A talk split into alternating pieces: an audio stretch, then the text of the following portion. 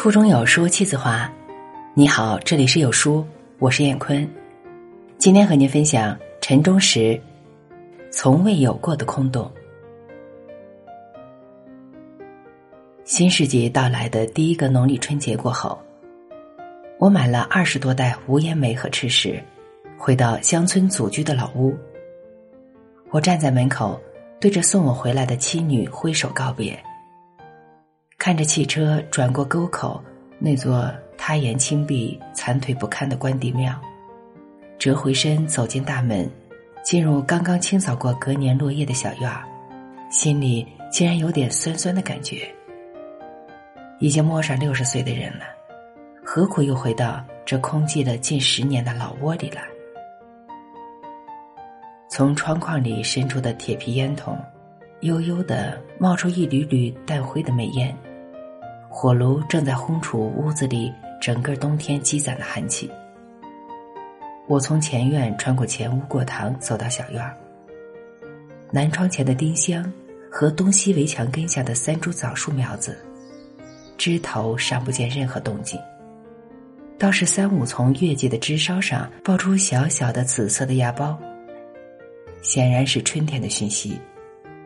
然而，整个小院里太过沉寂。太过阴冷的气氛，还是让我很难转换出回归乡土的欢愉来。我站在院子里，抽着我的雪茄。东邻的屋院差不多成了一个荒原。兄弟两个都选了新宅基，建了新房，搬出去许多年了。西邻曾经是个这个村子有名的八家院，拥挤如同鸡笼。先后也都搬迁到村子里新辟的宅基地上安去了。我这个屋院，曾经是父亲和两位堂弟三分天下的三国。最鼎盛的年月，有祖孙三代十五六口人进进出出在七八个或宽或窄的门洞里。在我上述朦胧混沌的生命区段里，看着村人把装着奶奶。何被叫做夏屋爷的黑色棺材，先后抬出了这个屋院，再在街门外用粗大的抬杠捆绑起来，在儿孙们此起彼伏的哭嚎声那里抬出村子，抬上远坡，沉入刚刚挖好的墓坑。我后来也沿袭这种大致相同的议程，亲手操办我的父亲和母亲从屋院到墓地。这个最后一站的归结过程。许多年来，无论有怎样紧要的事项，我都没有缺席由堂弟们操办的两位叔父、一位婶娘，最终走过屋院，走出村子，走进原坡某个角落里的墓坑的过程。现在，我的兄弟姊妹和堂弟堂妹及我的儿女，相继走出了这个屋院。或在天之一方，或在村子的另一个角落，以各自的方式过着各自的日子。眼下的景象是，这个给我留下拥挤也留下热闹印象的祖屋的小院儿，只有我一个人站在里面。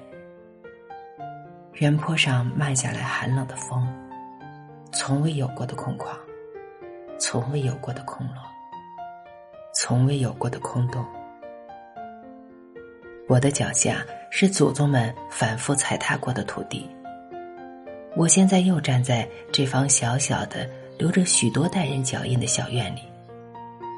我不会问自己，也不会向谁解释，为了什么，又为了什么重新回来，因为这已经是行为之前的绝迹了。丰富的汉语言文字里有一个词叫“龌龊”。我在一段时日里充分的体味到这个词的不尽的内蕴。我听见架在火炉上的水壶发出噗噗噗的响声。我沏下一杯上好的陕南绿茶。我坐在曾经坐过近二十年的那把藤条已经变灰的藤椅上，抿一口清香的茶水，瞅着火炉炉膛里赤红的炭块。耳机似乎萦绕着见过面乃至根本未见过面的老祖宗们的声音。嘿，你早该回来了。第二天微明，我搞不清是被鸟叫声惊醒的，还是醒来后听到了一种鸟的叫声。我的第一反应是斑鸠，这肯定是鸟类庞大的族群里最单调、最平实的叫声，却也是我生命磁带上最敏感的叫声。我慌忙披衣坐起，隔着窗玻璃望去，和屋屋脊上有两只灰褐色的斑鸠，在清晨凛冽的寒风里，一只斑鸠围着另一只斑鸠团团转悠，一点头，一翘尾，发出连续的咕咕咕、咕咕咕的叫声。啊，催发生命运动的春的旋律。在严寒依然裹盖着的斑鸠的躁动声中传达出来了，我竟然泪眼模糊。傍晚时分，我走上灞河长堤，浸淫沤泡变成黑色的枯蒿枯草，沉落到西园坡顶的淡黄色的太阳绵软无力。对岸成片的白杨树林，在蒙蒙灰雾里。依然不失其肃然和庄重。河水清冽到令人忍不住，又不忍心用手撩拨。一只雪白的露丝，从下游悠悠然飘落在我眼前的浅水边。